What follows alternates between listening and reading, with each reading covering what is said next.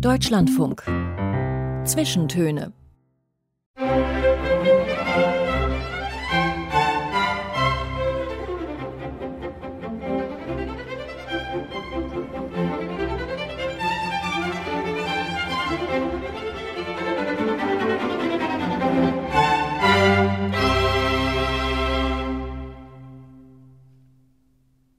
Herzlich willkommen. Mein Name ist Anna Seibt und mein heutiger Gast ist Firas Al-Shater. Er selbst beschreibt sich als YouTuber, Buchautor, Berliner, Komiker, Koch, Filmstudent, Syrer, DJ, Hipster, Chaot, Theaterliebhaber, Hundepapa und noch vieles mehr. Er ist bunt, er ist witzig und das, obwohl er im Alter von gerade mal 30 Jahren bereits Krieg, Folter und Flucht hinter sich gebracht hat. Ich freue mich sehr, dass wir heute über die hellen und die dunklen Seiten in Ihrem Leben sprechen können. Hallo, Firas Al-Shater. Halli, hallo. Ähm, ich freue mich, dass ich hier ähm, bei euch sein darf und ich grüße alle unserer Zuhörer. Ich bin Firas Al-Shater und schön, dass ich da bin. Das finde ich auch. 2013 sind Sie nach Berlin gekommen und ich bin mir nicht ganz sicher, ob es auch schon 2013 war, aber Sie haben sich an den Alexanderplatz gestellt und haben dort ein Video gedreht. War das auch 2013? Nee, also die Aktion habe ich in 2014, Anfang 2015 gemacht, aber den Video habe ich im Internet gestellt, so in 2016, Anfang 2016. Ich habe okay. den Video damals gemacht, aber nicht direkt im Internet gestellt und ich weiß nicht, dachte ich, oh, ich will ein bisschen darauf bearbeiten und irgendwann geht mir jetzt schlecht und wollte ich irgendwas anderes machen, irgendwie, was mich irgendwie Freude macht. Und dann da habe ich an dieses Aktion gedacht und das, lass uns dieses Video kommentieren und dann habe ich dieses Aktion. Ich beschreibe es einmal kurz. Sie, ein bisschen stämmiger Typ mit einem dunklen Vollbart, mit Locken, einer karierten Jacke und verbundenen Haaren, stehen unter der Weltzeituhr auf dem Alexanderplatz. Verbundenen Augen. Äh, verbundenen Augen, Entschuldigung. Genau. stehen unter der Weltzeituhr auf dem Alexanderplatz, haben ihre Arme weit ausgebreitet und neben ihnen steht ein Schild und auf dem Schild steht, ich bin syrischer Flüchtling, ich vertraue dir, vertraust du mir, umarme mich. Woher haben Sie das Vertrauen genommen damals, sich da einfach hinzustellen und sich den Leuten auszusetzen? Mm, also in dem Moment damals gab es diese Diskussion oft im Internet über Flüchtlinge, über die neue Einkommen in Deutschland und ich habe mich immer so fragt, ja, alle reden über uns, alle wollen ein bisschen mehr über uns kennen, ähm, aber ich will auch ein bisschen mehr über die Deutschen kennen. Ich will auch gucken, was sind die das von Menschen und ähm, ich will einfach die Menschen hier vertrauen. Was kommt auf mich zu, wenn ich die Menschen einfach vertraue, die ich gar nicht kenne? Und den Gefühl, wenn man sich irgendwie in einem größeren Platz wie Alexanderplatz steht und du wartest auf etwas, was du nicht nicht weiß, ob diese Dings kommt oder ob es passiert, was wird denn passiert. Jetzt kommt jemand und haut, mir, haut mich auf, einfach auf der Fresse oder kommt mich jemand, spuckt mich an oder es gab auch so eine Situation, was ich nie erwartet habe, dass jemand mir Geld gelassen hat, zwei Euro und denke ich, äh, was? Und das erste Mal eigentlich, das erste Person ist gekommen, hatte mit mir nicht mal mich umarmt. Der hatte einfach sehr viel gemacht und weitergegangen. Ein Selfie mit dem Handy. Ja, ja, ja, ja genau, genau. Und das, ja. und also ich, ähm, ich war mit verbundenen Augen, ich wusste nicht, was genau passiert, aber später dann, als ich die Material geguckt habe, musste ich halt voll lachen. So, okay, der Typ ist gekommen, hatte nur einfach ein Selfie gemacht, nicht mal mich umarmt. Der andere hatte irgendwie äh, kleines Geld, zwei Euro, aber es ist auch irgendwie es eingefangen, so dann jemand gekommen, hatte mich umarmt und dann haben die sich irgendwie die Leute mehr traut, ah ja, der weiß gar nicht, ich kann ihn auch umarmen, ah ja. Und dann irgendwie wird mehr und mehr und mehr und es war irgendwie, ja, eine witzige Aktion. Ähm, auch vor allem, wenn man wartet auf etwas, was man nicht sicher ist, passiert das oder nicht. Ja, aber es war ein positives Erlebnis. Ja, natürlich ist es ein positives er Ergebnis. Und ähm, damals habe ich ähm, dieses Video gar nicht im Internet gestellt, sondern es war irgendwie nur Ergebnis für mich die behalten habe. Und irgendwann 2017 bin ich auf die Idee gekommen, das zu kommentieren. Und habe ich das kommentiert und ein Video im Internet gestellt. Und dieses Video hat mein ganzes Leben ab dem Moment Geändert. komplett verändert. Ja, genau. Das Video heißt Wer sind die Deutschen? Und das, diese Umarmungsaktion war nur ein kleiner Teil. Und außenrum haben sie noch erzählt darüber, wie sie die Deutschen wahrgenommen haben, seit sie in Deutschland sind, was komisch ist an den Deutschen oder was sie ähm, verwirrt. Und haben das ins Internet gestellt. Inzwischen haben fast eine Million Menschen sich das angeguckt auf YouTube.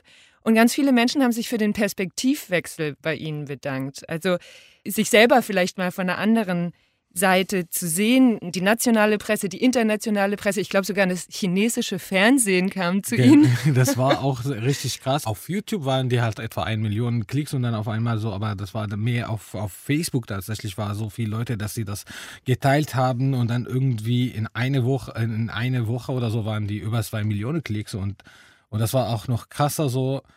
Ähm, schon, ich habe das Video am Freitag hochgeladen und ähm, am Montag gab es schon Presse in, in, bei mir im Studio, die irgendwie Schlange, mehrere ähm, äh, Journalisten, die auf mich gewartet haben. Und ab dem Moment geht richtig, richtig los. Ich musste ein Monat lang, das werde ich nie vergessen in meinem Leben, Februar 2016, ein Monat lang jeden Tag 10 bis 12 Interviews machen ähm, das war auch nicht nur so Journalisten aus China. Also China, obwohl dass sie nicht mal YouTube oder Facebook haben, waren die auch Journalisten aus China, aber es gab auch äh, Journalisten aus Taiwan, Japan. Ähm, wurde ich auch als äh, ähm, Person des CEO und Next Generation Leader von Time Magazine äh, genannt, war auch äh, Guardian und das war wirklich so nur nach erstes Video und dann noch das krasseste so hat mich dann 14 Verlag angeschrieben und alle wollen unbedingt mit mir ein Buch schreiben und das war für mich what? Also ich wollte schon immer ein Buch schreiben, aber ich dachte, das werde ich vielleicht, wenn ich 60 Jahre alt bin oder so und mehr zu erzählen habe, aber nicht mit äh, 25 kommen so die ersten Anfragen an mich und dachte ich, wow, okay. Und so habe ich dann. Ist dann tatsächlich auch ein Buch draus geworden beim Holstein Verlag. Genau, es ist mein, äh, also habe mich auf jeden Fall dann für ähm, den Zusammenarbeit mit ähm, Ulstein entschieden und das war ähm, gelungene Arbeit für mich, dass ich dieses Buch ähm, in kurzer Zeit dann äh, fertig geschrieben habe, in so zwei, drei Monate, weil die wollten, dass, äh, dass die irgendwie in den Nexus äh, Buchmesse, in der Frankfurter Buchmesse schnell rauskommt. Das war im Oktober und die haben mich irgendwie im ähm, äh, Ende, Ende März ähm, irgendwie kontaktiert und ähm, und dann kommt dazu, dass in kurzer Zeit muss man halt schreiben und dann noch irgendwie Lektorat und so weiter. Das war auf jeden Fall eine spannende Geschichte, die ich irgendwie durch einem Video ihr ja, ganzes Wahnsinn. Leben für mich verändert hat. Ich sag mal kurz den Titel. Das heißt Firas al-Shater, ich komme auf Deutschland zu. Ein Syrer über seine neue Heimat. Und ich glaube, ich weiß nicht, Sie haben sich bestimmt viele Gedanken gemacht, warum dieses Video jetzt so erfolgreich war, warum die Leute da so positiv drauf reagiert haben. Aber ich glaube, ein großer Punkt war, dass sie gesagt haben, ich bin Flüchtling, ich komme aus Syrien, aber ich bin nicht so, wie ihr denkt, dass ich wäre. Ich glaube, das Wichtigste war nicht so, sondern das Wichtigste war Humor. Also ich finde, Humor ist nicht alles, aber alles ohne Humor ist einfach nichts. Und äh, hier war das so, dass mit Humor könnte oder jeder kann mehr Menschen erreichen, als, als man denkt. Und mit Humor ähm, sogar die, solche kritische Leute, die irgendwie kritische Meinung über Flüchtlinge haben, haben die mich auch kontaktiert. Eigentlich, ähm, ja, ich mag keine irgendwie Flüchtlinge oder was noch immer, aber dich finde ich cool. Das hatte ich auch so, so oft so, so Kommentare bekommen und denke ich, okay, also zumindest hat man irgendwie von denen erreicht, dass sie nicht alle gleich sind, dass die irgendwie viele Leute auch anderer Meinung über uns Geflüchtete oder ähm, Menschen, die irgendwie ihre Heimat verlassen haben. Äh, das ist halt, ähm, war auf jeden Fall ähm, guter Schritt um dieses größere Mauer, was eigentlich damals war in Deutschland so zwischen die Pro-Flüchtlinge und äh, ähm, gegen und das ist halt äh, war immer das erste, würde ich mal sagen, Sura oder Flüchtling damals, der angefangen hat, ähm, auf Deutsch auch äh, etwas in Medien zu machen und mehr über ähm, die Hintergrundgeschichte, warum ich Heimat verlassen habe, was ich dann in Syrien erlebt habe, wie ist es mit einem Diktator aufzuwachsen und was dann passiert äh, im Gefängnis, wo ich ähm, über die Monate ähm, dort war und gefoltert wurde und so weiter. Das steht alles in dem Buch und darüber wollen wir heute auch noch reden. Aber zuerst hören wir ein Lied und das ist ein Lied, das auch schon zeigt, dass sie Humor haben und dass sie Berlin lieben, ihre neue Heimat. Helga Hahnemann, 100 Mal Berlin. Wollen Sie sagen, warum Sie das ausgesucht haben? Äh, ich würde mal wie vorher, vorher fragen, kennst, kenntest du das Lied vorher? Nein, das ist halt witzig, weil ich kenne so viele so, solche Lieder, die eigentlich die Deutsche selbst nicht mal kennen. Und ich finde dieses Lied eigentlich super interessant und äh, irgendwie witzig. Es schreibt einfach Berlin in einfach die coolste Art und Weise, die man irgendwie beschreiben kann. Tja, was soll ich ihm von Berlin erzählen? Wir sind alle ganz normale Verrückte. Haben alle einen Vogel, einen Hund oder einen Kater. Auf Arbeit klotzen wir mächtig ran. Die, die zu spät kommen, rennen die, die früher gehen, fast über den Haufen. Außer mir haben hier aber noch ganz andere ihr geistet Unwesen getrieben. Dafür hat man sie in Stein gehauen und stückchenweise auf Brücken und Pferde verteilt. Aber nicht nur antike Statuten haben wir. Nee, auch haufenweise Touristen. Von über einen großen Teich und hinter Mond. Dann haben wir noch eingelegte Mumien aus Ägypten, mittelalterlich restaurierte Kirchen und andere Restaurants. Alle sagen, Icke und wir haben eine große Schnauze. Mensch, die brauchen wir da auch. Schließlich tragen wir unser großes Herz auf der Zunge. Hä? Hundertmal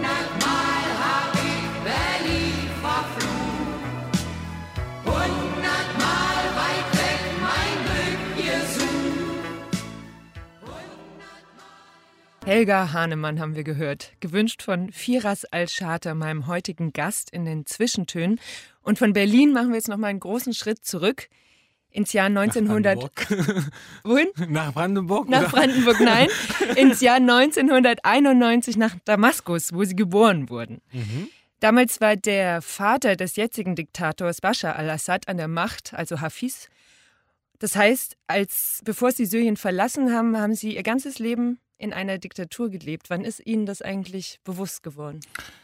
Ähm, also, ich kann mich an so einen Moment erinnern, wo im Jahr 2000, also nee, im Jahr 1995, 96, ähm, dass ich war noch richtig klein, wir waren in einem Theater und ähm, wir, wir wurden alle aus dem Theater rausgeschmissen.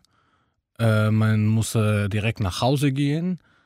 Ähm, Grund dafür, die Sohn, der Präsident ist gestorben. Alle Kulturveranstaltungen mussten die schließen. Ein anderer Sohn ist gestorben, oder? ja, ja, der Mhm. hatte damals, äh, der größere Sohn heißt Marcel und der ist auf, ein, einer, auf einem Autounfall irgendwie Mhm. ähm, gestorben. Ähm, vielleicht so viel äh, Drogen oder Alkohol am Steuer, keine Ahnung, aber der ist mit seinem Ferrari auf den ähm, ähm, Highway ähm, auf dem Weg zum Flughafen gestorben und, ähm, und dann wurden alle Leute aus dem, ähm, alle, die irgendwie im Kino oder im Theater oder was noch immer, es war, es war so ein Kindertheater, die ich mit meiner Familie äh, war und dann wurden wir rausgeschmissen aus dem Theater und dann war drei Tage erstmal alle Ladenen mussten die zumachen in Syrien. Also nicht mal Bäckerei dürfte aufmachen, nicht mal irgendwas aufmachen. Und ähm, dann im Folge 40 äh, Tage lang auf Fernsehen nur ähm, Trauer und ähm, nichts los, außer ähm, über ihn zu sprechen. Und ähm, ich habe in dem Moment gedacht, das ist der Sohn eine Prophet oder sowas. Ich, Eines Propheten? ja, ja, ja, genau, Ja. genau. Ich habe mein, El mein Papa damals gefragt, so, ähm, ist, wer ist das denn? Ist es so eine Prophet oder wer, warum ist es so, dass wir jetzt irgendwie sogar auf dem Fernsehen, ich, das hat mich so geärgert als Kind, ich wollte irgendwie ähm, die Kinderfilme oder was noch immer so sehen und dann kannte ich das nicht 40 Tage lang, weil die einfach nur lief die ganze Zeit ähm, über ihm oder ihm und dachte ich, das ist unserer äh, Prophet oder so und äh, mein Papa erklärt mir nie, das ist der Sohn der Präsident und das ist und na, danach kommt mein Papa und sagt, ja, aber du darfst jetzt niemanden irgendwie auf der Straße fragen danach oder sowas, weil das ist auch so immer Ängste und dieses Ängste wächst man damit. Also dann kommt in der Folge, ähm, als der, äh, Papa Hafiz damals gestorben ist, Also der ähm, damalige ja, Präsident, der genau, Vater der Präsident Bashar gestorben ist. ist.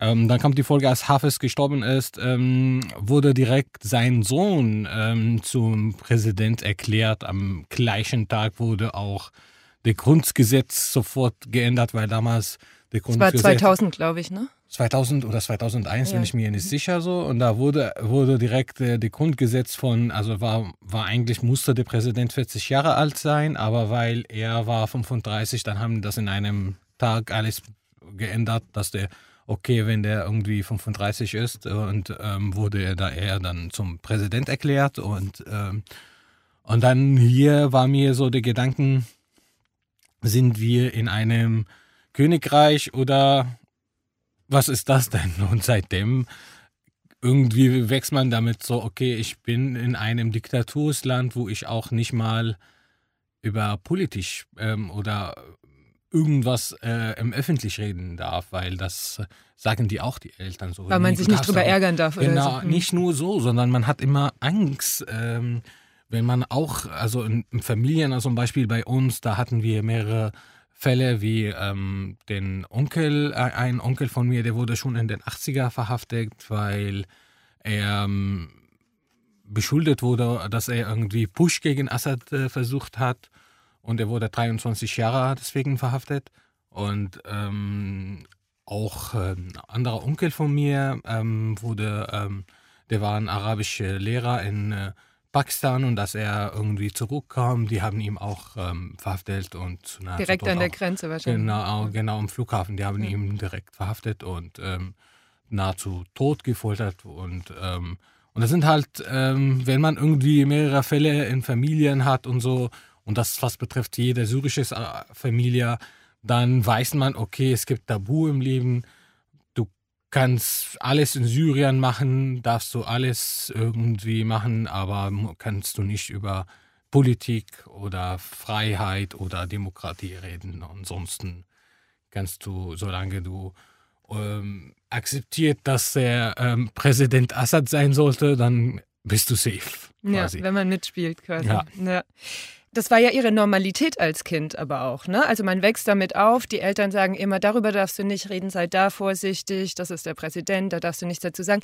Aber wann ist ihnen bewusst geworden, okay, das ist nicht in jedem Land so, das gibt auch andere Länder dieser Welt, wo man vielleicht anders lebt und freier lebt? Also für mich, also erstmal auch, das ist noch eine Grenze so, dass man jeden Morgen als Schüler muss man sich irgendwie eine halbe Stunde stellen in den äh, Schulplatz dort, äh, wo man äh, nur ähm, die ganze Zeit, also manchmal halt, so es ist mir genau, Appell, also muss man auch erstmal ähm, für Assad, also jeden Tag müssen wir sagen, ich schwöre bei Gott, dass mein Seele und mein Blut würden für Assad und dieses Land gehören und das macht man schon als Kind und täglich und ähm, immer halt 7.30 Uhr, 7 müssen wir ähm, stellen, machen wir dieses ähm, auch, wie sagt man das?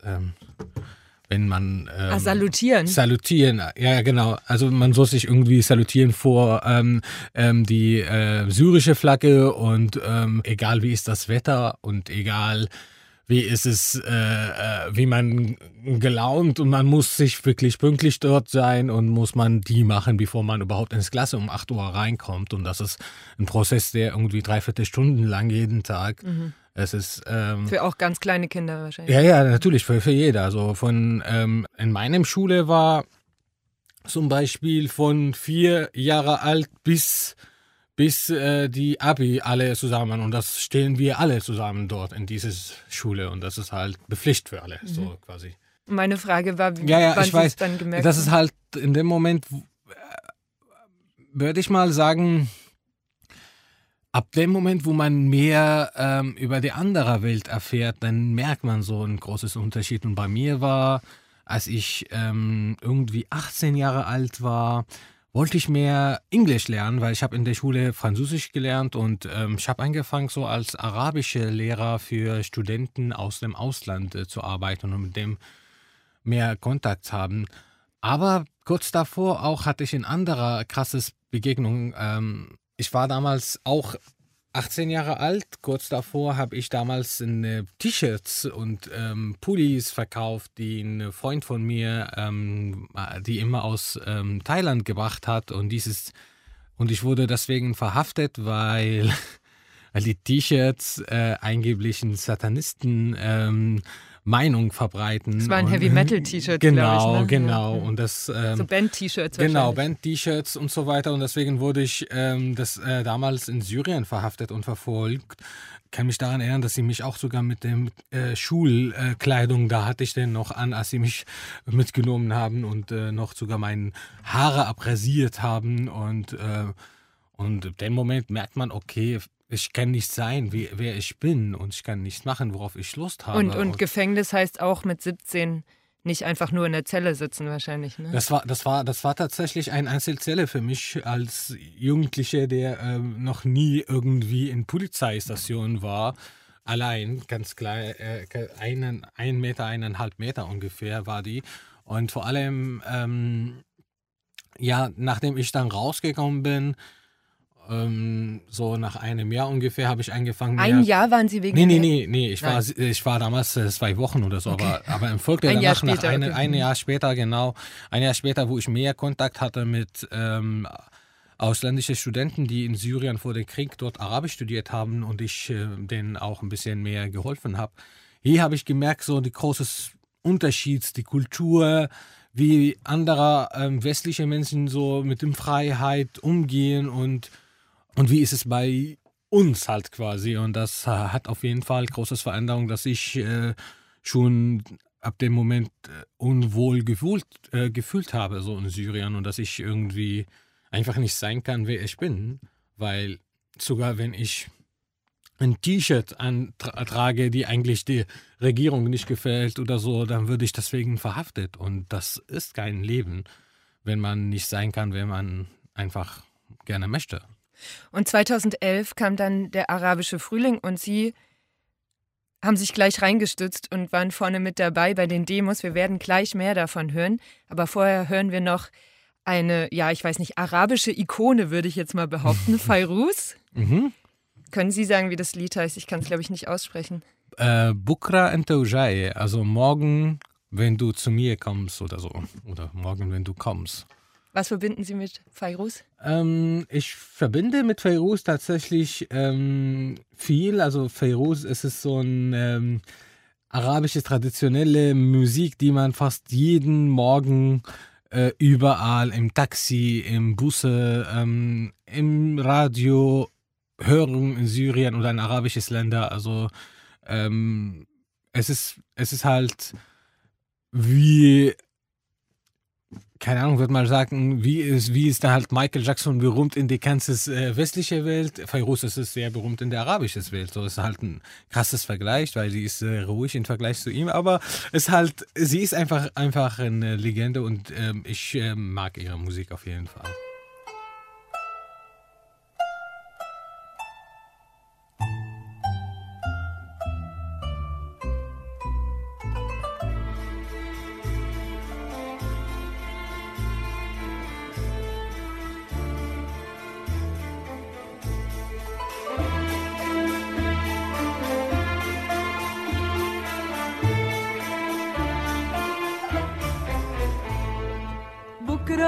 وجاي راح زين الريح.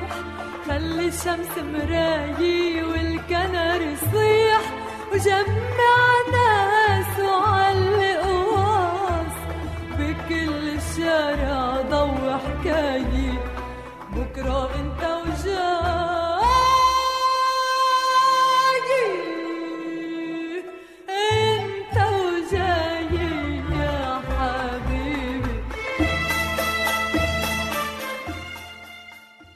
Herzlich willkommen zurück mit mir, Anna Seibt, und meinem heutigen Gast, Firas Al-Shater. Das US-amerikanische Time Magazine nannte ihn den Clown Prince of Migrants, den Chef-Clown aller Migranten. Ihm ist es aber auch wichtig zu betonen, dass er weder nur Clown noch nur Flüchtling ist, sondern ganz viele Facetten in seinem Leben hat. Bevor wir aber über all diese Facetten reden, hören wir noch ein Lied und zwar Männerarsch in Leggings, ein knackiger Titel, Delia Plank featuring Captain Future und UFO Guy. Du sie an, ich tob mich aus, du reibst dich dran, ich geb Applaus. Leggings, Leggings, Leggings, Leggings, Leggings. Du machst mich an, ich mach dich aus, du glaubst daran, ich stehe auf. Leggings, Leggings, Leggings, Leggings. Du ziehst sie an, ich tob mich aus, du reibst dich dran, ich geb Applaus. Leggings, Leggings, Leggings, Leggings, Leggings. Du machst mich an, ich mach dich aus, du glaubst daran, ich stehe auf. Männer, Arsch in Leggings, Leggings. Männer, Arsch in Leggings, Männer, Arsch in Leggings, Leggings. Männer, Arsch in Leggings, Männer, Arsch in Leggings, Leggings. Männer, Arsch in Leggings, Männer, Arsch in Leggings, Leggings. Männer, Arsch in Leggings, Männer, Arsch in Leggings, Leggings. Männer, Arsch in Leggings, Männer, Arsch in Leggings, Leggings. Männer, Arsch in Leggings, Männer, Arsch in Leggings, Leggings. Männer, Arsch in Leggings, Männer, Arsch in Leggings, Leggings. Männer, Arsch in Leggings, Filmemacher und Autor Firas Al-Shater ist mein heutiger Gast in den Zwischentönen und er hat sich dieses Lied gewünscht, Männer Arsch in Leggings. Herr Al-Shater, wir haben drüber gesprochen, in Syrien ist es nicht so einfach, das anzuziehen, was man will. Wie steht's mit den Leggings hier in Deutschland? also zwei Sachen, die ich sehr gerne trage, also Leggings und Bademantel und oft, wenn ich mit meinem Hund Gassi gehe, trage ich einfach einen Leggings und Bademantel und habe ich manchmal auch Bilder gepostet auf meinem Instagram oder Facebook. Da kommen auch manchmal Kommentare von Leuten so, oh wow, trägt die alle so in Berlin. Also es ist Sache nicht, was die alle, alle akzeptieren, aber ich finde es irgendwie, ähm, man kann gerne tragen, was man möchte und vor allem hier wird man weniger kritisiert und so und deswegen trage ich gerne Leggings und auch Bademantel. Lassen Sie uns noch mal über Damaskus reden. Sie haben es vorhin schon erzählt, dass Sie sich daran erinnern, dass Sie mit vier schon im Theater waren mit Ihren Eltern. Ich habe äh, auch durch die Lektüre Ihres Buches das Gefühl, Sie waren sehr viel im Theater. Auch in Damaskus haben die Kunstszene damals mitgenommen. Wie muss ich mir die vorstellen vor 2011, bevor der Bürgerkrieg ausgebrochen ist? Also, ich sag mal so, ja, dieses Mal, wo ich vier oder fünf Jahre alt war mit meinen Eltern Theater, im Theater, das war vielleicht eine Ausnahme damals in, als drei oder vier Jahre. Aber ich habe mich mehr in dem Thema beschäftigt, ähm, tatsächlich ab 13, 14, so, wo ich ähm, mich mehr ähm, in Theaterstücks ähm, interessiert habe, weil ich habe einfach angefangen, Bücher äh, als äh, Theaterstück zu lesen und ähm, und dann irgendwie mehr in Theater zu gehen. Das war ein Wunsch von mir, dass ich dann auch, wollte ich damals Schauspieler studieren. Ähm, natürlich, meine Eltern, Familien waren voll dagegen. Nein, das kannst du damit irgendwie nichts anfangen, dein Leben machen. Und, das ist international. Ja, ähm, ja, du solltest vielleicht lieber irgendwie Ingenieur werden oder Arzt werden oder so. Und das war halt irgendwie voller Konflikt zu Hause, dass ich auch äh, sogar den Zuhause verlassen habe ähm, für eine Weile und bei meiner Ausgezogen Oma. Oh, ja, ja, und bei meiner Oma halt gelebt, weil ich mit meinem Papa damals nicht verstanden habe und äh, wollte unbedingt, dass ich das mache, was er will und ich wollte nur das machen, was ich gerne möchte und das war halt irgendwie ein großes Konflikt zwischen uns beide, aber ähm, ich habe mich damals mit 18 zu der Schauspielschule beworben, wurde ich nicht genommen das erste Mal, aber weil in Syrien man muss halt, wenn man nicht studiert, dann muss man zur Armee gehen und ich wollte halt nicht zur Armee gehen. Ich habe mich damals dann zur Kochschule beworben, habe ich angefangen, äh, Koch zu lernen. Und habe ich dann wieder meinen Chance am, am, Jahr danach versucht und dann wieder ein drittes Mal. Dann würde ich in, beim drittes Mal angenommen. Aber es lag nicht nur vielleicht, dass ich irgendwie kein Talent hatte oder was noch immer, sondern würde ich mal sagen, ist eher ein bisschen die Umstände in Syrien, wenn man halt keine krasses Vitamin B hat und gut, gutes Beziehung, Papa in der Armee, Mama in den Geheimdienst, dann wird man irgendwie kaum Chance haben. Aber wie ist es denn, wenn man jetzt Schauspieler ist in einem Land, wo eben keine Kunstfreiheit herrscht? Also wo man nicht einfach sagen kann, was einem in den Kopf kommt. Wie ist da so die, die Kunstszene gewesen? Wie, wie konnte man da überhaupt Kunst machen oder Schauspiel oder Performance oder was auch immer? Also, es, es, sag mal so, wenn du in Theater reingehst, dann würdest du sofort erkennen, ja, ja, der ist Geheimdienst, der ist von der Polizei, der ist von, also die sind immer dabei, die gucken. Äh, es gibt Vorschriften, wenn man die überschritten, dann kann man nicht weitermachen. Ähm, aber es gab so vielleicht ein oder zwei Personen oder Künstler, die ein bisschen mehr Freiheit bekommen haben, weil auch die wollten zeigen, ja, wir haben Freiheit. Man könnte ein bisschen so fürs Image. unterleine, genau, mhm. genau. Aber es ist halt nicht auch das Krasseste oder so. Und man darf auch, man oder soll auch immer danach so, ja, Grüße an den Präsident sagen und oder man darf auch nicht irgendwie Personen sprechen oder Namen nennen oder so. Es war immer halt ähm, schwierig, über politisch zu reden, deswegen die meisten haben immer andere Themen ausgesucht. Ähm. Und Dramathemen muss man auch nicht irgendwie unbedingt mit äh, Politik halt verbinden.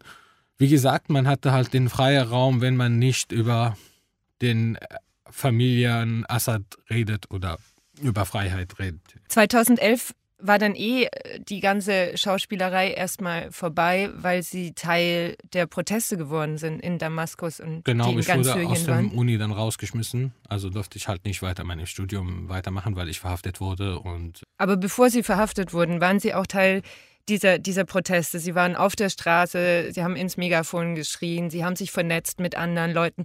Was war das für ein Gefühl? Also wir haben ja drüber gesprochen, 20 Jahre lang darf man nicht sagen, was man denkt.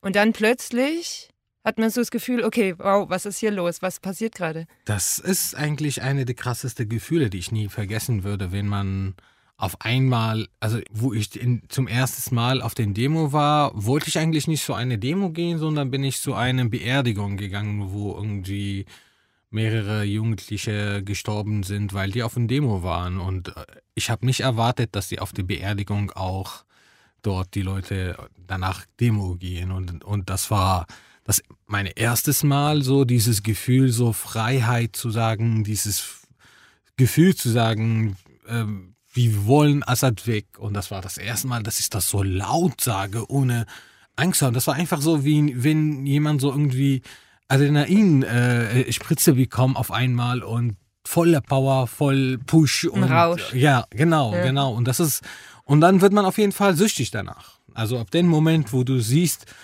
wow, ich kann sagen, was ich will, ich kann tun, worauf ich Lust habe, dann ist man auf jeden Fall in dieses Sucht reingekommen und will man mehr und mehr auf jeden Fall auf ein Demo gehen und mehr nach das, worauf man Bock hat, fragen. Und das ist auf jeden Fall eine der tollsten Gefühle.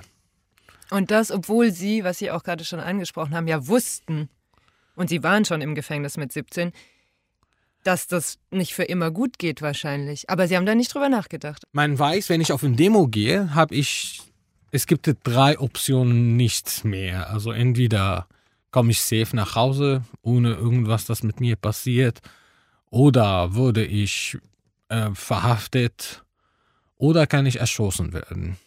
Das sind halt die drei Optionen, die man hat auf, auf ein Demo. Und wenn man diese Risiko reingeht und geht zur Demo, dann muss man auch damit äh, irgendwie klarkommen. Und für mich und viele von meinen Freunden damals, die leider viele von denen schon gestorben oder viele von denen sind immer noch im Gefängnis und wir wissen gar nicht über die, da sind halt ähm, unglaubliche viele Leute und ähm, in dem Moment damals hatten wir, es war irgendwie relativ egal, was mit uns passiert. Es war uns wichtig, dass auch wenn ich wusste schon jetzt, wenn irgendwas mit mir passiert würde, dann statt 10 auf den Demo wird am nächsten Tag anderer 20 von meinen Freunden und meine Familien auf den Demo und dann wird es immer mehr größer und das war halt immer so dieses eine stirbt und dann kommen seine Familie und seine Angehörige und seine Geliebte auf den Demo nächsten Tag und dann wird immer größer und größer und Aber es ist natürlich auch immer gewalttätiger geworden. Also irgendwann hat sich die Freie Syrische Armee dann gegründet, um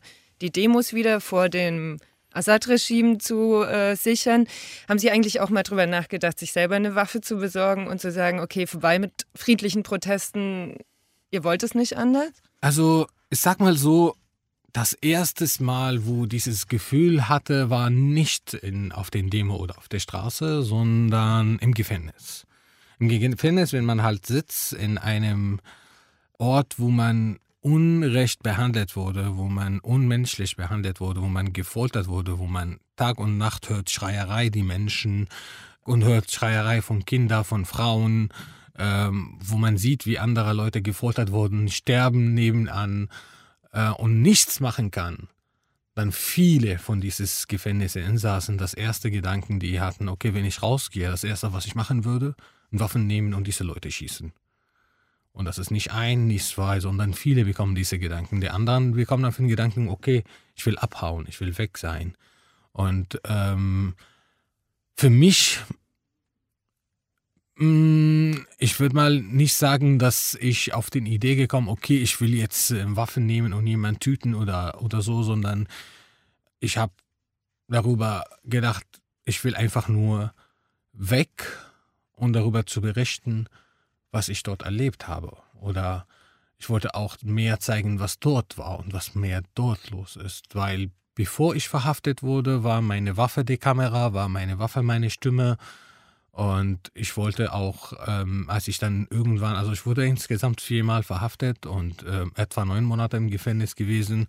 Und beim letzten Folter, wo eigentlich sehr hart und ähm, war und, und ein bisschen länger als die anderen, also etwa vier Monate ungefähr, war mir klar, dass ich nicht mehr bleiben könnte.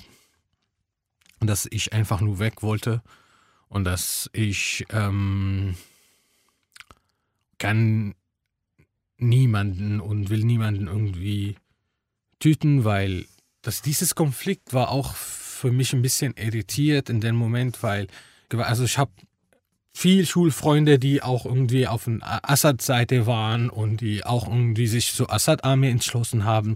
Ich habe auch ein paar von der Familie, die waren in der Armee, als die Revolution angefangen in hat. In ihrer Familie? Ja, ja, die mhm. waren in der Armee, weil die das bepflichtet in Syrien. Und ich habe ein paar von meiner Familie, die, die, äh, die, die ihre Bepflicht äh, gemacht haben, aber dann hat die Revolution angefangen und dann muss, dürften die den Armee nicht verlassen, mussten die dort bleiben. Und die sind auch keine Mörder oder so gewesen. Die Mörder sind die, die darauf gestanden sind, einfach ähm, unbewaffnete Menschen auf den Demo zu erschießen und so weiter. Und die sollten ähm, auf jeden Fall irgendwie zurechtziehen. Aber es ist nicht sozusagen pauschal. Alle sind so auch gleichzeitig die freisyrische Armee, die sich irgendwie mehr und mehr vergrößert war und dass sie auch viele Verbrecher dazugekommen sind und viele äh, Dschihadisten und Islamisten. Das ist für alle unübersichtlich. Genau, genau, das war irgendwann dann auch nicht äh, übersichtlich und das irgendwie ja, die beiden waren die am Ende nicht besser voneinander und nicht so groß zu unterscheiden, weil die auch ähm, beiden Seiten haben die angefangen, unschuldige Menschen ähm, zu töten. Aber die, die damit angefangen hat, ist natürlich die Assad, der Geheimdienst und seine Leute. Und das ähm, ist halt leider so. Hören wir erstmal nochmal ein Lied, um das zu verkraften. Schkun mit Jamo. Wollen Sie jetzt was dazu sagen oder danach? Jamo. Jamo ist es. Äh, Oh, meine Mutter, so bedeutet. Und ähm, da Schkun, ähm, ich kenne die Jungs ähm, schon seit ein paar Jahren hier. Ähm, die machen coole Mucke. Es ist eine Mischung zwischen Elektro und äh, arabisches Lieder, die aus den 80er und 70er, aber neue Art produziert wurden. Ein deutsch-syrisches Duo aus Hamburg, Schkun mit Jamo. Jamo. ست الحبايب. يا يا عمو يا مو يا مو ست الحبايب. يا يا عمو تسع شهور وانتي حاملتيني. بعد تعبت كتير تعجبتيني.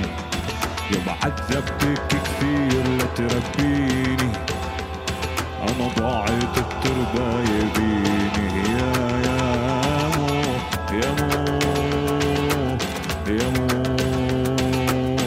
ست الحبايب يا يا عمو يا مو يا مو ست الحبايب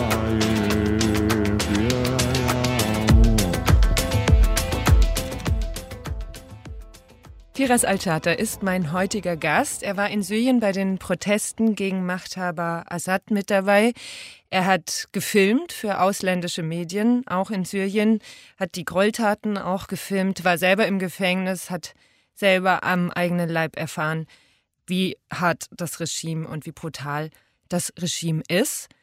Und dann haben sie ihre Eltern aber aus dem Gefängnis freikaufen können. Sie sind wieder rausgekommen, was ja auch nicht bei allen so ist. Also Sie haben es ja auch erzählt, viele Freunde sitzen immer noch oder man weiß nicht, was mit denen passiert ist. Und es ist eigentlich wie ein unglaublicher Zufall, dass ein Filmemacher aus Berlin Sie anfragt, ob Sie nicht Lust haben, nach Berlin zu kommen, um einen Film fertigzustellen über Syrien. Tatsächlich mit dem Film hat ein anderer Regisseur angefangen zu drehen, Tamer Al-Awam. Tamer war ein syrischer Regisseur, der 2000 neun oder acht äh, nach Deutschland gezogen ist und hier gelebt hat bis 2011 hat er gesehen, was in Syrien los ist und hat er sich entschieden, okay, ich will gerne einen Film machen über das, was in Syrien gerade los ist und hat er sich auf den Weg gemacht nach, ähm, nach Aleppo und leider in Aleppo beim Dreharbeit kommt Rakete neben ihm und dann ist er leider gestorben. Wie es immer noch sei, damals ähm, war ich noch im Gefängnis und als ich raus äh, von dem Gefängnis war und von seinem Tod erfahrt habe, ähm, ich glaube, das war genau nach einem Jahr von seinem Tod ungefähr, habe ich auf seine Facebook-Seite geschrieben, Rest in Peace, wir werden dich irgendwie nie vergessen. Und dann hat mich jemand auf Facebook geedit. Das war so ein, ähm, eine Frau, die mich ein bisschen mehr befragt hat, so über Syrien, über die Situation, weil sie Freundin von Tamer war. Und, und dann hat sie mich gefragt, äh, ich habe gehört, dass den Team von Tamer suchen jemanden, den seine Film irgendwie zu Ende bringen kann. Wie, und habe gesehen, dass du irgendwie Videos und, und Fotos machst. Magst du, dass ich dich mit denen in Verbindung setze? Und habe gesagt, ja, kein Problem. Und so hat angefangen tatsächlich. Dann haben mich Produktionsfirma kontaktiert und gesehen, dass ich auch irgendwie Filme mache. Und die haben sich gewünscht, dass ich irgendwie den Film von Tamer zu Ende bringe und habe gesagt, ja, habe ich angefangen weiter zu drehen in Syrien. Und ähm, dann habe ich ein Visum beantragt in, in der Türkei was eigentlich am Anfang abgelehnt wurde. Weil sie zu der Zeit schon nicht mehr in Syrien gelebt haben, sondern schon in der Türkei waren. Ja, ja, da muss, äh, es gab eigentlich schon seit 2011 keine Botschaft in Syrien mehr oder so. Mhm. Und ich könnte auch, damals habe ich im Norden von Syrien gelebt. Nachdem ich die im Gefängnis verlassen habe, musste ich halt Damaskus auch verlassen. Ähm, weil ich wusste schon, wenn ich noch bleibe, dann würde ich wieder verhaftet und dann würde ich das nie überleben. Und vom Gefühl her, ich habe ich hab einfach Abstand gebraucht. Ja. Am ersten Mal bin ich nach Libanon gefahren und von Libanon bin ich geflogen nach Istanbul, von Istanbul wieder zu Süden Türkei und von Süden Türkei irgendwann nach so paar Monate bin ich zurück nach Syrien, da habe ich dann in den Norden, in Aleppo, ist so Raqqa, habe ich in mehrere ähm, Städte gearbeitet als freier Journalist und Filmemacher und ähm, ja, und dort habe ich auch dann den Film weitergedreht. Und dann bin ich inzwischen immer eine Woche in der Türkei gewesen oder und dann wieder zurück nach Syrien. Aber das heißt, Sie sind aus dem Gefängnis gekommen und Ihr erster Gedanke war gar nicht Flucht, ich muss jetzt hier nach Deutschland, sondern nee. Sie, Sie wollten eigentlich weitermachen. Ja. Das ist ja auch unglaublich. Ja, ja, also eigentlich war nicht mein, also ich wusste schon, dass ich weg wollte von der Orte, wo Assad beherrscht, aber ich wollte Heimat nicht verlassen. Ah ja, weil damals Assad noch nicht äh, wieder ganz Syrien quasi, Genau, da hat, äh, Assad hat, hat er den hat. Kontrolle in den Norden verloren und das war Norden einfach sicherer und mhm. das war das erste freies Land, wo ich war. So. wow, dort Freiheit gibt. Dort kann ich einfach Assad beschimpfen, sag was ich will, ohne Angst zu haben. Aber irgendwann kommen die Islamisten und das war noch schlimmer, weil ich wurde auch von denen mal verfolgt wurde, nur weil ich irgendwie für westliche Medien arbeite ohne Genehmigung und wurde ich auch äh, für zwei Tage eingesperrt, aber dann haben die mich irgendwie freigelassen. Da war damals äh, noch die erst ganz kleine Gruppe im Norden und die hatten damals in Raqqa nur ein Gebäude. Da ist es auch so, ähm, krasses so für mich gewesen zu sehen. Also hier waren die Islamische Staat, hier waren die Al-Qaida, hier waren die Taliban, hier die Freisyrische Armee. Der, jeder hatte irgendwie seine Gebiete in der Stadt. Und da waren die irgendwie okay mit ein anderer, die waren, hatten sich irgendwie nicht gestritten und wir als Journalisten haben wir irgendwie auch so ein bisschen Witze gemacht und gefilmt und die gefilmt und so, aber wir haben nie gedacht, das wird irgendwann so noch mehr und mehr eskaliert, so wo die irgendwie ähm, IS versuchten größer zu werden und die andere Gebiete zu nehmen und so. Das war, und dann hat irgendwann noch mehr und mehr eskaliert. Aber Witze ist ein gutes Stichwort. Wir waren äh, bei Ihrem Arbeitsaufenthalt in Deutschland. Sie haben schließlich ein Visum gekriegt für drei Monate, arbeiten in Berlin an diesem Film Syria Inside heißt der. Und dieser Film ist für deutsche Sehgewohnheiten sehr speziell. Also, sage ich jetzt mal, es geht um den arabischen Frühling in Syrien. Es geht um Folter, es geht um Mord, es geht um Tod aber es wird als eine Show, als eine Unterhaltungsshow präsentiert. Mit zwei Zwillingen, die die ganze Zeit Witze machen über Assad, über alles Mögliche. Können Sie das erklären? Für mich als Deutsche, ich kann natürlich nicht für alle Deutsche sprechen, ist es schwer zu verstehen.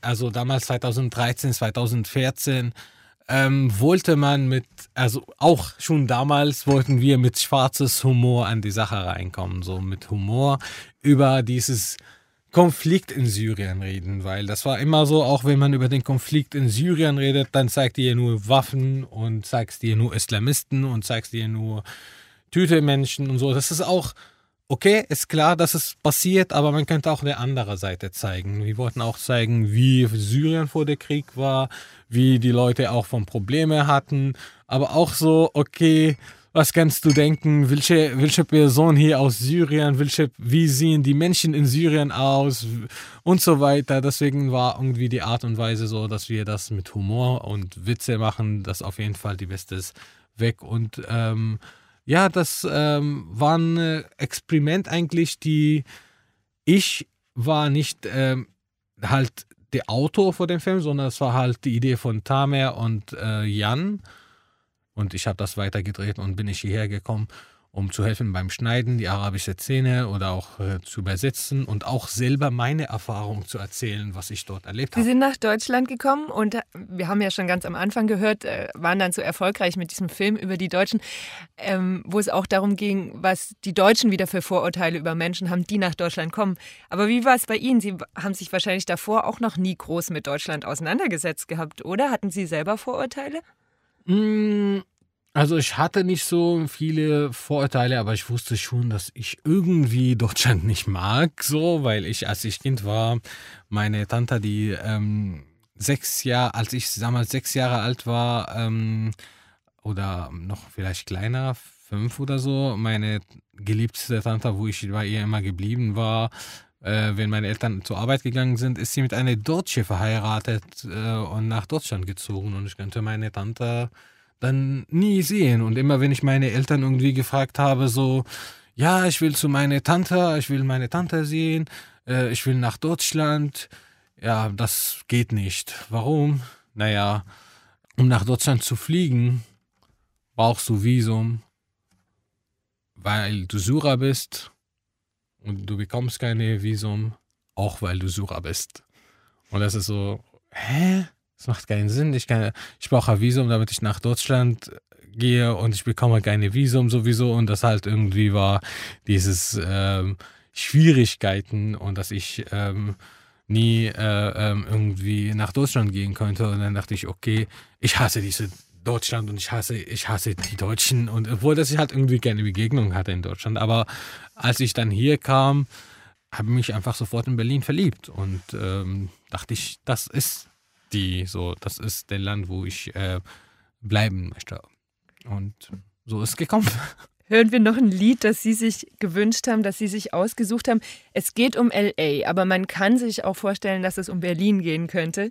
Juliane Werding, Großstadtlichter. Juliane Werding in den 70ern und 80ern in Deutschland auch eine Ikone. Äh, besonders bekannt ist am Tag, als Conny Kramer starb. Warum haben Sie das ausgesucht, Großstadtlichter? Großstadtlichter ist eigentlich auch ein Cover von englisches Song und ähm, ich finde, irgendwie beschreibt ein bisschen auch Berlin, nicht nur LA, aber ähm, die Gefühl halt so, wenn man zu einer größeren Stadt kommt und ein bisschen lost ist und man weiß es nicht, okay, wo kann ich dann anfangen? Es ist auf jeden Fall ein krasses Gefühl.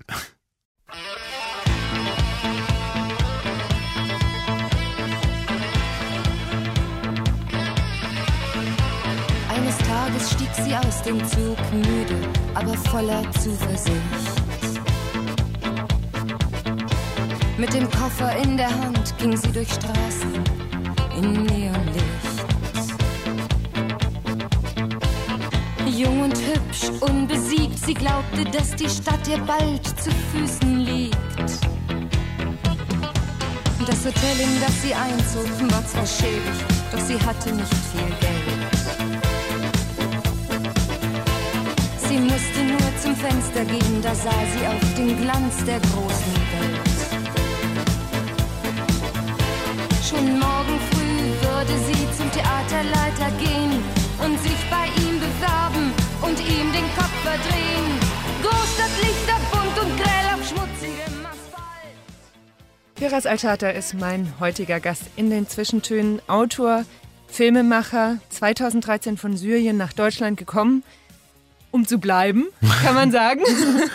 Also eigentlich war nicht der Plan, dass ich hier bleiben wollte, aber jetzt bin ich hier. Es ist und jetzt passiert. mittlerweile bin ich Deutscher geworden, habe ich ein deutsches Pass und ja, habe ich hier mein Leben eingerichtet und ich habe äh, nicht mehr oder würde ich mal fast nicht woanders außer hier. Können Sie sich nicht mehr vorstellen, woanders zu sein? Naja, wo soll ich denn äh, woanders sein? Also in Syrien würde ich mal sagen, ich verbünde jetzt nicht mehr in dieses, äh, mich in diesem Land. Also dieses Land hat mich nicht mehr gewollt. Es geht nicht nur über den politischen, also Aspekte und politische Probleme, sondern es geht darum, ähm, wenn man nicht sein kann, wer möchte und wenn man, also ich bin jetzt, jetzt seit etwa ähm, 2013 habe ich Syrien auch schon 2012 verlassen und ähm, ich habe nichts mehr dort. Also Was Sie meine, verbindet. Ihre Genau. Eltern sind inzwischen auch hier. Genau, meine Eltern sind mittlerweile hier, meine Geschwister hier, ähm, meine Arbeit, mein Leben, mein Hund, mein Zuhause, ist alles hier sozusagen. Die Leute, die ich mag und die mich mögen, sind auch alle hier. Und dort kenne ich fast niemanden mehr. Und die meisten, die ich kenne, sind die entweder gestorben oder geflüchtet und, ähm, und sind die halt nicht mehr dort. Und deswegen dieses Verbindung zu Syrien als Heimat gibt es schon, aber ähm, es ist nicht da, wo ich gerne vielleicht leben will. So. Sie haben zwei Bücher geschrieben inzwischen über Ihre Erfahrungen in Syrien und in Deutschland. Und Sie haben auch immer wieder betont, wie toll es einfach ist, dass man in Deutschland eben die Freiheit hat, zu sein, wer man ist, mehr oder weniger. Es gibt natürlich auch immer Abstriche. Mm, Und dann gibt es Demos in Deutschland, wo von der Corona-Diktatur die Rede ist oder es NS-Vergleiche gibt, weil man Masken aufziehen muss. Wie geht es Ihnen damit mit der Erfahrung, die Sie mitbringen? Ja, das ist halt auch voll krass. Also vor, vor ein paar Tagen auch habe ich sogar so ein Interviews mit jemandem, der auf den ähm, Corona-Leugner-Demo läuft und fragt so, was sagt ihr, Corona-Diktatur oder Taliban? Und was alle so, nee, lieber Taliban, lieber Taliban. Und denke ich, Alter, ihr wisst gar nicht, was eine Diktatur bedeutet und nicht mal irgendwie äh, Taliban oder was noch immer. Und diese Beschreibung Corona-Diktatur, auf einer Demo, wo mich die Polizei irgendwie beschützt und wo noch man irgendwie sicher nach Hause kommt, dann weiß man nicht, was eine Diktatur ist. Ich habe vorher erwähnt, wir hatten diese Möglichkeiten, ähm, entweder im Gefängnis zu landen und über die Monate oder Jahre niemand wusste, wo wir sind, wenn wir auf einer Demo sind, oder ähm, wurden wir erschossen oder es könnte sein, dass man safe nach Hause geht. Aber wenn man hier äh, auf eine Demo geht und tanzt und den Regierung beschimpft und der Diktatur und Corona-Diktatur und so weiter und dann geht man nach Hause, sitzt man in der Wärme und äh, ähm, sagst, ja, ich habe was Tolles gemacht, äh, ich kämpfe für die Freiheit. Na, du lebst die ganze Zeit in Freiheit. Niemand hat irgendjemanden Freiheit genommen. Es ist auch wichtig, wenn man irgendwie sagt, okay, es gibt manche Maßnahmen wegen die Umstände wie Corona und so weiter, das sollte man irgendwie beachten, aber man kann das nicht vergleichen mit einem Diktaturleben. Also es gibt Leute, die in Syrien verhaftet wurden wegen einem Post auf Facebook, wegen einer Twitter, wegen einem Bild, wegen einfach, dass sie den Handy durchgesucht haben und ein Lied gefunden haben, die gegen Assad ist. Da- Das ist ein Gründe, die für, für den Leute im Gefängnis gelandet sind. Ich habe dort gesehen, dass ein Kind verhaftet wurde, nur damit die Druck auf seinen Vater machen, damit er sein Vater sich irgendwie ergibt und zur Regierung kommt. Und das ist halt eine Diktatur und nicht mit ähm, auf den Straße gehen und sagen, nee, ich will keine Maske tragen oder mich nicht impfen oder so. Das ist, das ist nicht die Diktatur, sondern halt Vorschriften, um dich und anderer Menschen zu schützen, du Idiot. Haben Sie das Gefühl, dass es auch ein bisschen Ihre Aufgabe ist, mit den Leuten über sowas ins Gespräch zu kommen? Also Sie lesen ja auch oft aus Ihren Büchern, sind auch in Schulklassen. Mhm. Was waren da so die interessantesten Fragen, die so in Schulklassen aufkommen?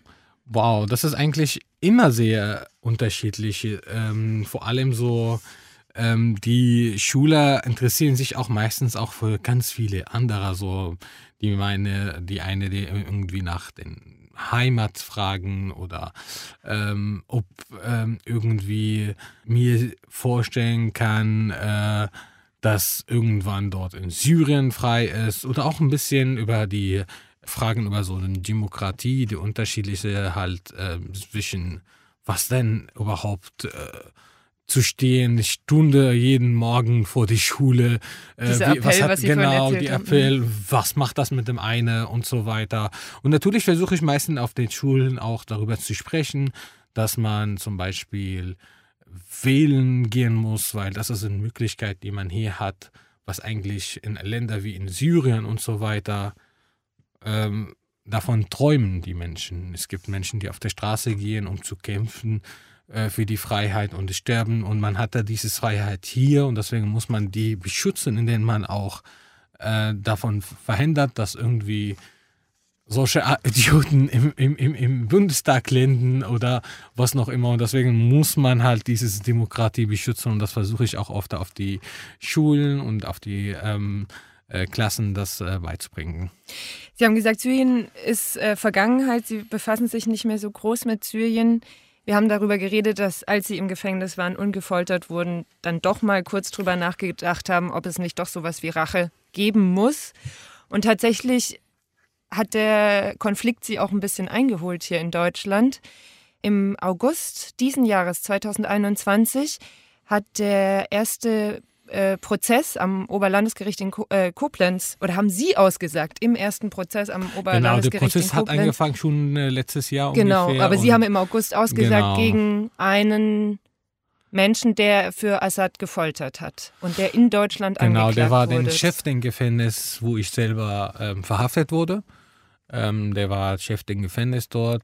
Er hat im Endejahr 2012 sich entschieden, äh, als irgendwie die Assad-Armee ähm, fast am Ende war, hat er sich entschieden, okay, zu flüchten und hat er sich nach Jordanien eingeschleusert dort und dort hat er dann äh, mit dem oh, syrischen Opposition geredet. Ich habe so viele Informationen zu erzählen, helft mir.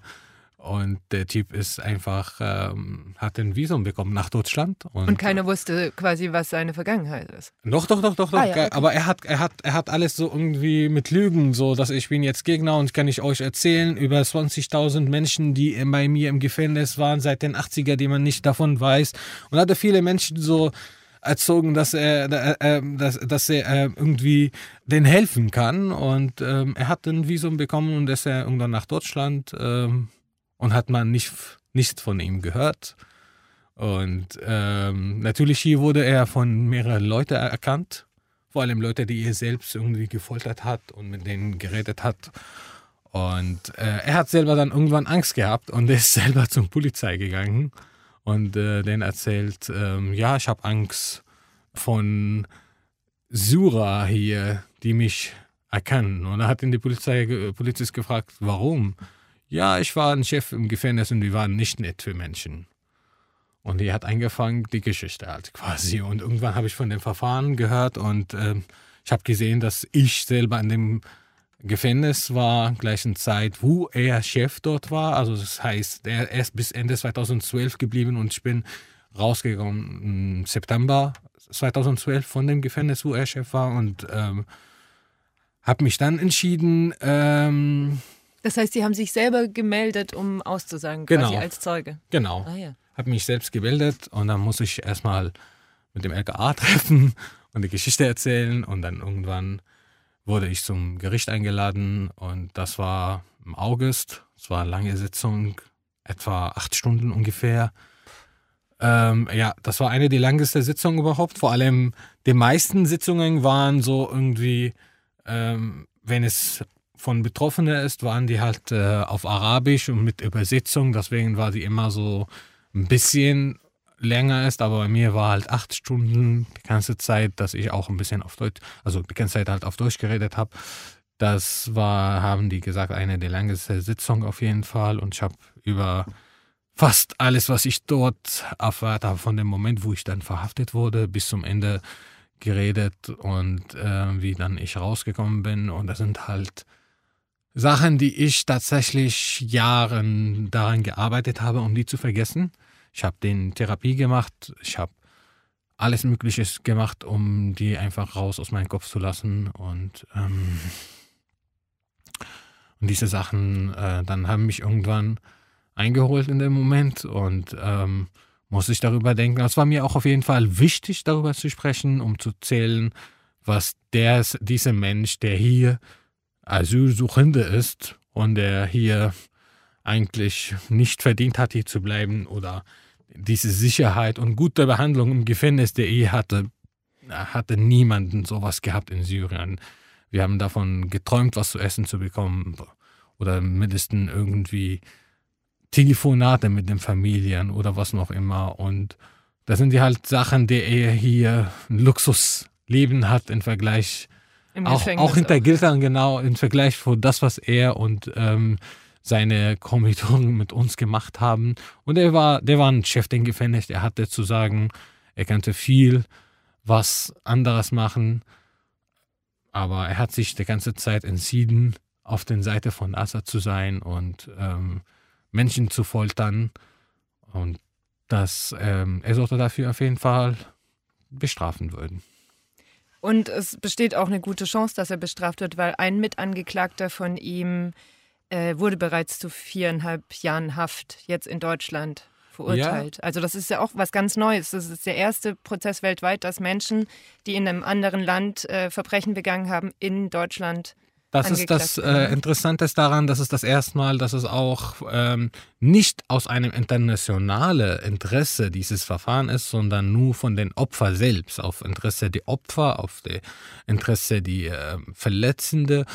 Die haben dieses beiden ähm, verklagt und ähm, ähm, was eigentlich mit seinem Mitgeklagter ist, ist eigentlich, ähm, es ist, er hat noch vielleicht viel weniger gemacht als der, weil der andere ähm, ist nicht so lange an den, an den äh, Macht oder, oder an seiner Arbeit gewesen, aber der Chef der Gefängnis, wo ich dann war, Anwar Ar, der war ähm, tatsächlich ähm, schon in den 90er oder so auch in seinen Machtpositionen, der sie immer bis jetzt benutzt, also bis, bis 2012 benutzt hat. Und ähm, es gab auch Leute, die ihm erkannt haben, äh, dass er hat sie im 2006 verhaftet, also schon vor den äh, Revolution und so Mhm. weiter. Und er hat sich schon ähm, Jahre gesperrt und gefoltert in 2006. Und das Mhm. sind mehrere Leute, die ihm hin erkannt, hier erkannt haben, sozusagen. Kommen wir nochmal zu Ihnen. Sie sind jetzt seit acht Jahren in Deutschland. Sie haben gerade erzählt, Sie sind deutscher Staatsbürger inzwischen. Wenn Sie auf die letzten zehn Jahre ihr- Ihres Lebens zurückkommen, gucken, können Sie das manchmal selber gar nicht glauben, was da alles passiert ist? Wow. Also rückblickend denke ich, wenn man mich irgendwie diese berühmte Frage gefragt hat, so, ja, wo findest du dich in fünf Jahren oder in zehn Jahren, dann natürlich hatte ich nie irgendwie die richtige Antwort darauf gegeben. Aber ich würde mal sagen, ist auf jeden Fall krass, prägt man ein, auch dieses ganze Ergebnis, wenn man irgendwie auch das Ganze erfahren hat, sowohl mit Tod, mit Folter, mit Krieg, als auch Flucht, obdachlos zu sein, auf der Straße zu leben, weil man irgendwie nicht genug Essen hatte. Ich hatte auch eine Phase, wo ich damals in der Türkei war und ich hatte ein Hunde- hunderte Lira Türkisch äh, dabei und wusste nicht, was ich damit soll. Soll ich jetzt was Warmes anziehen, weil ich keine Jacke hatte oder soll ich was zu essen holen, weil ich nicht genug zu essen hatte und ich hatte auch so eine schwierige Phase. Und das sind Sachen, wo ich jetzt, wenn ich darüber denke, das hat mich da gebracht zu dem Mensch, der ich gerade bin, aber gleichzeitig würde ich das nie vergessen. Das ist einfach Teil von mir, es ist Teil der Identität. Ich bin nicht ein Flüchtling, aber es ist Teil meiner Identität. Ich bin nicht nur Deutsche, es ist vielleicht jetzt mittlerweile Teil meiner Identität. Ich bin nicht nur Syrer, es ist einfach ein Teil. Und dieses Puzzleteile so macht mich vor wer ich bin. Und das sind halt Sachen, die ich selber irgendwie nie geplant habe oder gedacht, sondern einfach auf mich zugekommen. Und ähm, habe versucht immer, ja, den volle Seite in mein Glas zu gucken und das zu nutzen, um mich weiter zu entwickeln, weil es war mir von Anfang an klar, es gibt zwei Tage, die in mein Leben nicht ändern kann, und zwar gestern und morgen. Und deswegen versuche ich mehr und mehr an einem Tag zu arbeiten und von denen der Beste zu machen. Und auch wenn Sie es nicht sagen können, mit Gewissheit, aber jetzt muss ich doch fragen, was wünschen Sie sich? Wo sind Sie in fünf Jahren? Ich bin bis jetzt glücklich mit das, was ich ähm, geschafft habe, aber natürlich äh, wünsche ich mir, dass ich ähm, noch mehr Leute ähm, Freude verbreite und noch mehr Leute ähm, auf, äh, zueinander bringen und mehr vielleicht über Erfahrungen, die ich hatte, ähm, für Menschen weiter zu erzählen, um das zu verhindern, dass viele andere das erleben, was äh, wir erlebt haben und äh, mehr über auch Problem, Flüchtlinge problematisch, über das, was viel bringt, dass die Menschen flüchten, warum und wie könnte man das irgendwie sowohl vor, dort vor Ort ähm, ändern, als auch hier zu Länder auch irgendwie eine Lösung dafür finden. Und das sind halt Sachen, die ich leider nicht lösen kann, aber zumindest einen Lichtblick darauf mache. Und wer Sie weiterverfolgen will, wer noch mehr von Ihnen hören will, Sie haben zwei Bücher geschrieben. Sie haben während der ganzen Sendung, immer wenn Musik lief, schon kleine Videoclips gemacht, die man wahrscheinlich bald auf Instagram sehen kann. Ja, genau. Vielen Dank, Firas Al-Shater, dass Sie heute mein Gast waren, dass Sie auch diese ganzen Geschichten, die ja auch nicht leicht sind, mit uns geteilt haben. Danke dir für die Einladung und vielen Dank für Zuhören und wir sehen uns, wir lesen uns und wir hören uns. Und nächste Woche spricht mein Kollege Joachim Scholl mit dem Schauspieler Klaus Pohl an dieser Stelle. Mein Name ist Anna Seibt. Ich wünsche noch viel Spaß beim Weiterhören und überlasse Firas Al-Shater das letzte Wort zum letzten Lied. Atab im Remake von Hadi Saidan. Das ist ein arabisches ähm, Mix mit, zwischen Elektro und äh, so ein Lied, die ich ähm, irgendwie schön finde, dass diese Mischung immer so zwischen arabisches und Downtempo oder Elektromusik und ähm, für mich war auch die Sache mit, mit Elektromusik war am Anfang nie meins. Jetzt mittlerweile höre ich die und genieße es die und das auch vor allem, wenn es so eine Mischung zwischen arabische, schöne alte Lieder oder so und Elektro und daher ähm, ja, wünsche ich euch viel Spaß mit diesem Song und danke für Zuhören. Ich bin Firas Al-Shate und schön, dass ich hier war. Ciao. تغمز لي وبجفنا العين خط رموشة وفي قلبي بندهلك مرة واثنين ولي عصوتي ما تردي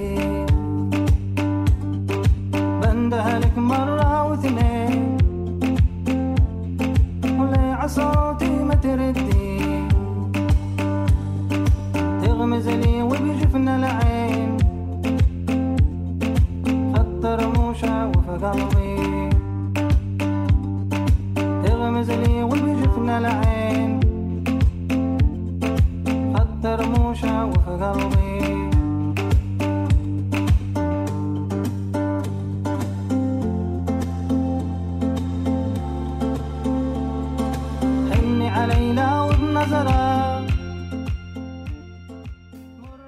Aus urheberrechtlichen Gründen wurden alle Musiktitel dieser Sendung gekürzt.